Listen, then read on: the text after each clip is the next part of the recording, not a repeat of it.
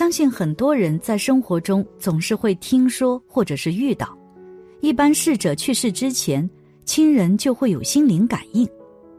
一般来说，家人会有一些反应与预感，而这样的感觉会非常强烈的，比如会出现做噩梦、心慌等强烈反应。这样的现象到底是不是真的呢？我记得身边朋友就发生了这样的事情，真的不是迷信。他奶奶去世的时候，朋友在学校看病，医生出诊是心绞痛。据他描述，他的奶奶重病之时，朋友正在读高二，住校，每月回家一次，星期日的下午返回学校上晚自习。那天朋友一直不想上学，在家里磨磨蹭蹭。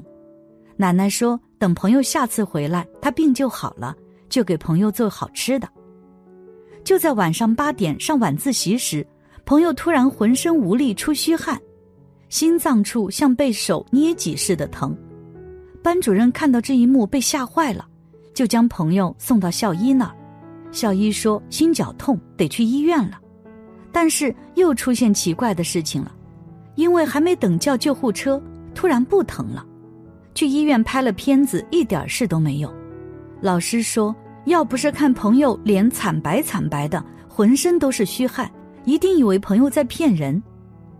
晚上朋友回寝室，熄灯以后翻来覆去一直睡不着，总感觉心脏难受，只是不疼了，就是说不出的难受。爬起来坐在床上等待天亮的滋味更难受。好不容易天亮了，还没开始上课，朋友的婶婶来了，带来了奶奶病危的消息。但其实当时奶奶已经去世了，没人敢告诉朋友这件事。之后，朋友浑浑噩噩的经历了葬礼。出殡那天，他才知道奶奶去世的时间晚上八点二十六分。当时朋友就向家人说了这次经历，他的爸爸说亲人之间都有感应。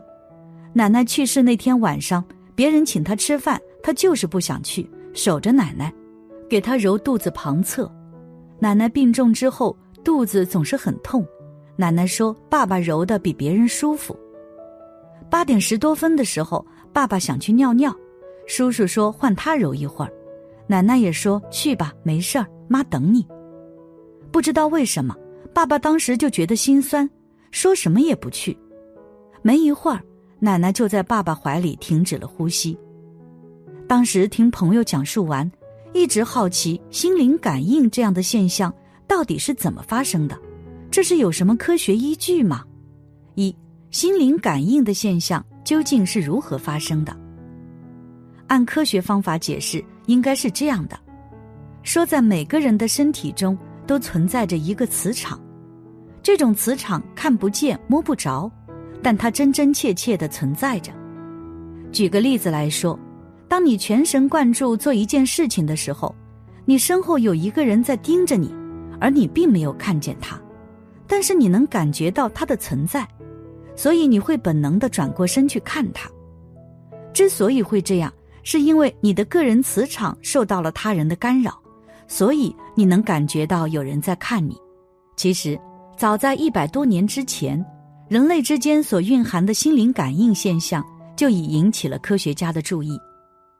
一八八二年，美国芝加哥大学的物理学家洛斯冒天下之大不韪，创办了一个神灵学研究会，专门从事一些令人难以捉摸的荒诞式的研究。洛斯把他精心收集的一些事例。记录在《神灵学会会志》一书之中。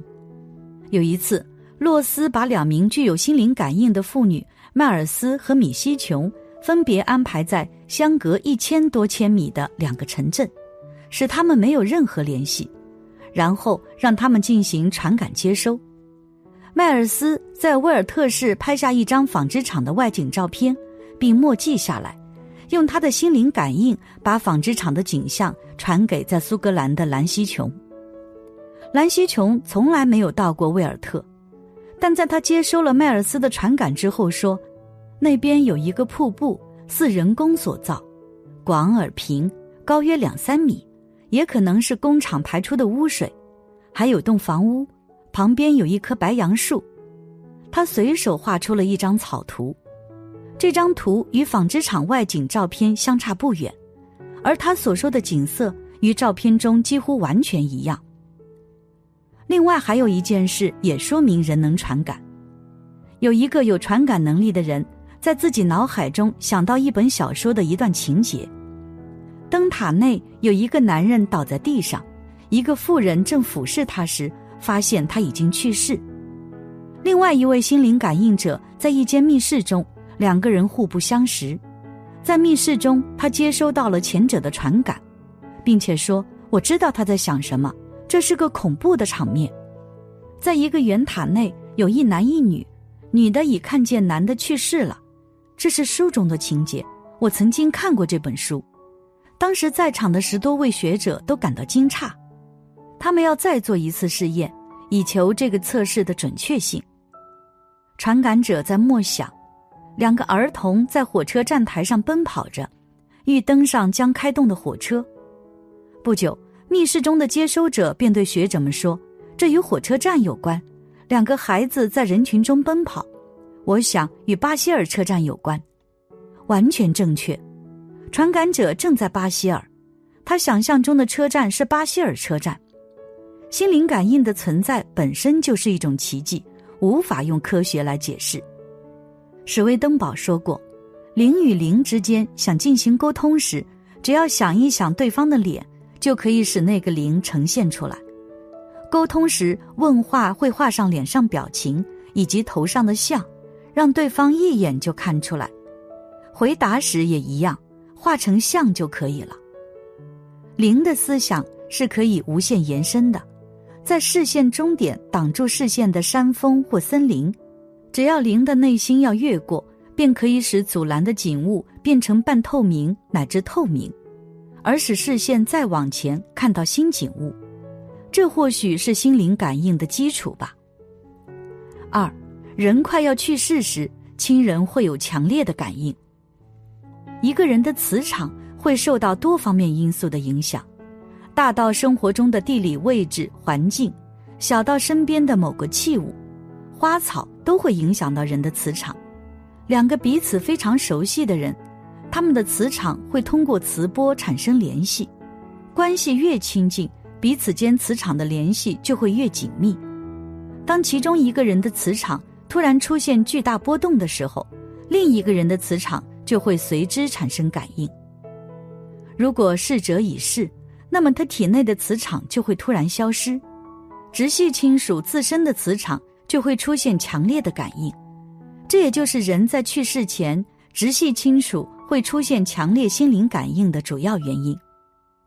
可见，心灵感应有一个前提条件，就是共同来源，也就是说本源。意思是和你有心灵感应的人，并不是简单的关系，可能是有很深的本源关系。比如，你和你的家人在本源上本就是一体，会有很明显的心灵感应。邻居的妈妈今年去世了，邻居是个可怜的人。先是父亲脑梗，成了半身不遂，瘫在床上，说话都是问题。紧接着，母亲查出恶性肿瘤，看着床上躺两人，周边人都替他发愁。他坐在床中间，为了左边的人再去为右边的人。中间，他的母亲多次住院，父亲就闹绝食不吃饭。最近几天，母亲闹着回家，所有人都操心。说不行就回吧，没一会儿传来消息说母亲睁开眼了，也开始吃饭，好多了。还没等人松口气，家里父亲睡了四十五分钟后哇哇的哭起来了，不会说话，只能发出声音，哭了有一个半小时。电话打过来说人走了。其实人这一生非常短，匆匆而过，生老病死又是我们无法回避的事情，因此。我们更应该要做的是珍惜彼此，在空闲时间就应该多去和家人聊聊天，陪伴彼此，不要等到离开的那一天再去后悔，到时候就来不及了。感谢你的观看，愿你福生无量。